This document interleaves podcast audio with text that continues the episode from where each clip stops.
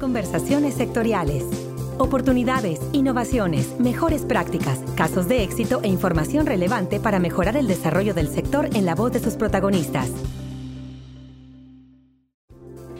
En México, las pequeñas y medianas empresas, pymes, aportan alrededor del 35% del Producto Interno Bruto y generan 73% de los empleos, lo que significa más de 19.6 millones de puestos laborales. Sin embargo, el periodo de vida de la mayoría de este tipo de empresas pues es muy corto y entre los retos que enfrentan está la falta de liquidez, la ausencia de crédito y la poca elegibilidad bancaria, entre otros aspectos. Buscando atender estos retos, en el año 2000, el Programa de las Naciones Unidas para el Desarrollo, PNUD, generó una metodología para fortalecer las cadenas productivas con la finalidad de mejorar los indicadores de competitividad de las pymes. De manera que, para conocer un poco más acerca de este tema, la conversación de esta semana en Conversaciones Sectoriales es con la directora del Programa de Reducción de la Pobreza del PNUD, Cintia Valdés, con quien platicaremos acerca de esta metodología de desarrollo de proveedores implementada por el PNUD. Cintia, bienvenida a Conversaciones Sectoriales. Hola, muy buenos días. Me da mucho gusto estar conversando con ustedes, participar en este podcast y bueno, agradecer la oportunidad para desde el programa eh, de Naciones Unidas contarles el trabajo que estamos haciendo para mejorar las oportunidades de empleo y de generación de ingreso de los mexicanos y contribuir pues con este tipo de iniciativa al logro de los objetivos de desarrollo sostenible, los 17 objetivos de la Agenda 2030. Cintia, pues antes de comentar eh, sobre la metodología de desarrollo de proveedores, ¿por qué no nos comentas primero qué es lo que hace la Dirección de Reducción de la Pobreza del PNUD?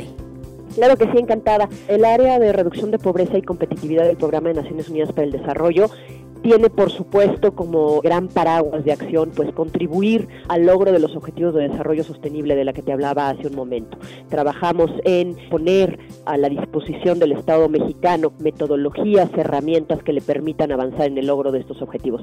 Y en ese paraguas tenemos tres grandes líneas de acción. La primera de ellas es la institucionalización de la política social. Buscamos generar proyectos para a partir de diagnósticos puntuales y concretos contribuir a mejorar el diseño de las políticas públicas, su instrumentación, su implementación, contribuir a los procesos de monitoreo y evaluación y contribuir con ello pues a mejores y más puntuales impactos. Esa sería la primera gran línea de acción.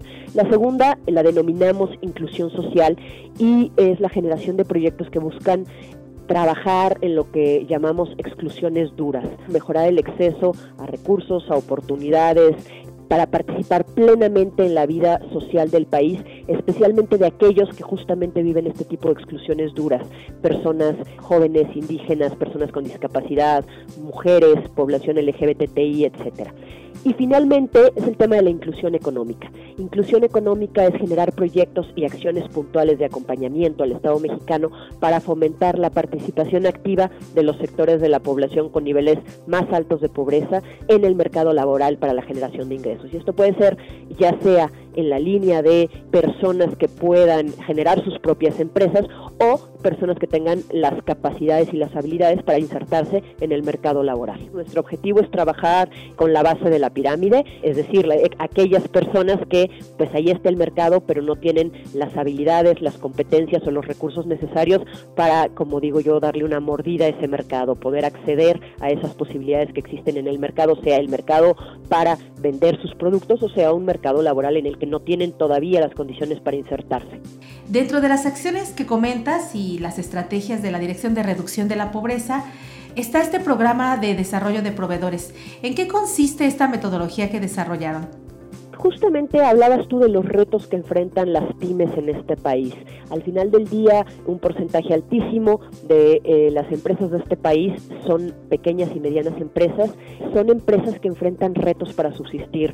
Justamente con el programa de desarrollo de proveedores, lo que buscamos es reforzar las capacidades competitivas de estas empresas, fortalecer, mejorar la articulación de las cadenas de valor para que estas empresas pequeñas se puedan vincular a las empresas demandantes de bienes y o servicios y eh, lo hagan en una forma profesional, cumpliendo estándares, cumpliendo tiempos, cumpliendo volúmenes, certificaciones y eso pues eso es lo que hacemos mediante este programa, ¿no? A través de los años el PDP no solo ha mejorado a través de obviamente las lecciones aprendidas, sino que también se ha ido adaptando a distintos contextos. Este programa de desarrollo de proveedores se ha exportado a países como El Salvador, Haití, Ecuador, Colombia, hasta Pakistán, entre muchos otros, y básicamente está compuesto por cinco etapas. Cinco etapas que yo diría que la característica fundamental es un acompañamiento intenso de nuestros consultores expertos que propician el diálogo entre ambos actores, la empresa tractora, la empresa proveedora,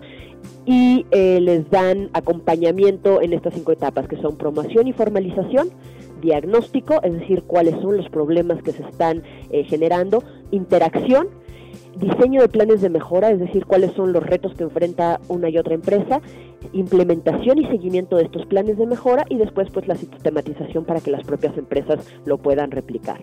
El PDPO se orienta principalmente a mejorar la calidad, a mejorar el precio, a mejorar los tiempos de entrega, a mejorar el servicio y la asistencia técnica de los proveedores para que tengan clientes satisfechos y se fomenten relaciones de largo plazo.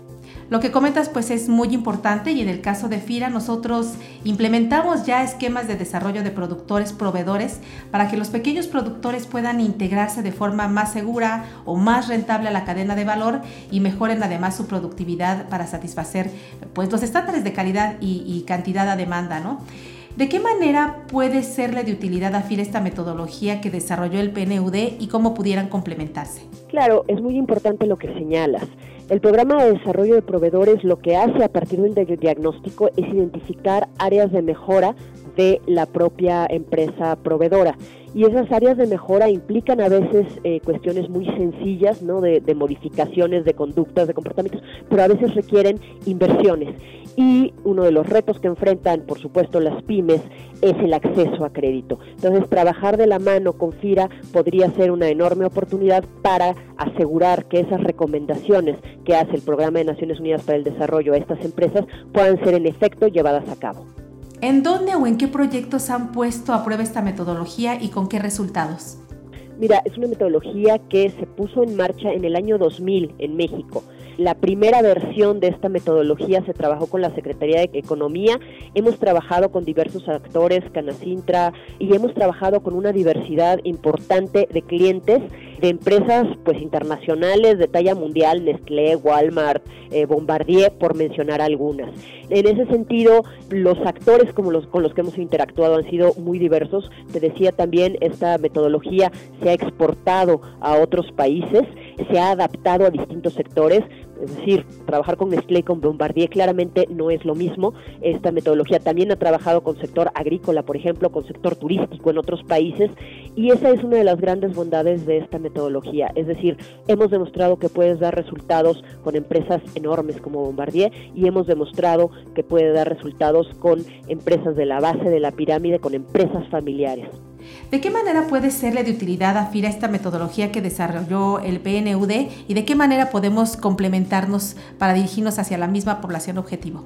Sería extraordinario para nosotros poner a disposición de una institución como FIRA una metodología aprobada, eh, una metodología que ha dado resultados muy importantes en distintos países. Creo que tiene algunas ventajas muy importantes. ¿no? La primera de ellas es que es una metodología robusta que se orienta al desarrollo de hábitos empresariales, es decir, busca generar capacidades. Cuando terminamos con un proyecto como el Programa de Desarrollo de Proveedores en una empresa, nos vamos, pero las capacidades se quedan y eso es bien importante en el mediano y largo plazo.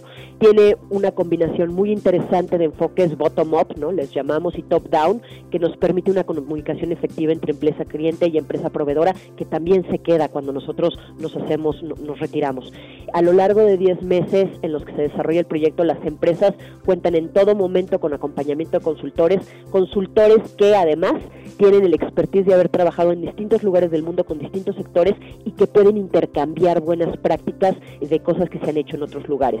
Y bueno, además tenemos estructura y soporte tecnológico, tenemos metodología, tenemos formatos, etcétera y esto puede contribuir incluso, y ahí la, colaboración con FIRA es, me parece fundamental, se puede convertir en una estrategia de generación de política pública que se quede instalada y que permita eh, seguir avanzando en estos sectores económicos sociales de ingresos medios y bajos. Bien, pues agradecemos a Cintia Valdés el haber tenido la disponibilidad y atención de conversar con nosotros esta semana, seguros de que los conocimientos y las experiencias del PNUD derivados de este programa van a resultar de interés para la operación de nuestros productos y servicios en el sector rural. Muchas gracias Cintia por participar en nuestro podcast institucional. Al contrario, la agradecida soy yo por permitirnos en este espacio dar a conocer un poquito del trabajo que hace el Programa de Naciones Unidas para el Desarrollo para contribuir a la reducción de la pobreza y la desigualdad en este país y en lo que estamos convencidos que la generación de empleo y de oportunidades de trabajo será pieza clave. Para conversaciones sectoriales de salud a Cecilia Arista y les invito a compartir sus comentarios y sugerencias sobre este podcast a la cuenta de correo carista.fira.gov.mx. Hasta la próxima conversación.